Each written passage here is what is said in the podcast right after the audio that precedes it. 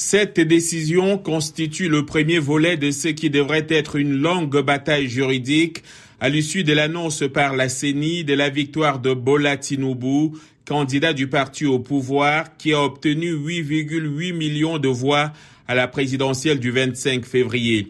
Le scrutin a été marqué par de graves défaillances techniques et de nombreux retards dans la transmission électronique des résultats, provoquant l'ire d'une partie des électeurs. Atiku Abubakar et Peter Obi, principaux adversaires de M. Tinubu, ont contesté les résultats, dénonçant des manipulations.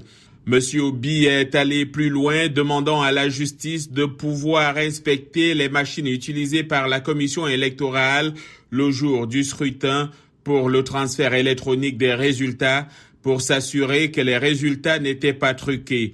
Selon un tribunal d'Abuja, la capitale, cette demande ne peut être accordée, les mêmes machines devant être utilisées lors d'un scrutin prévu samedi. Le tribunal a toutefois déclaré que les données des machines pouvaient être téléchargées par la commission électorale sur un serveur local avant la réconfiguration des machines.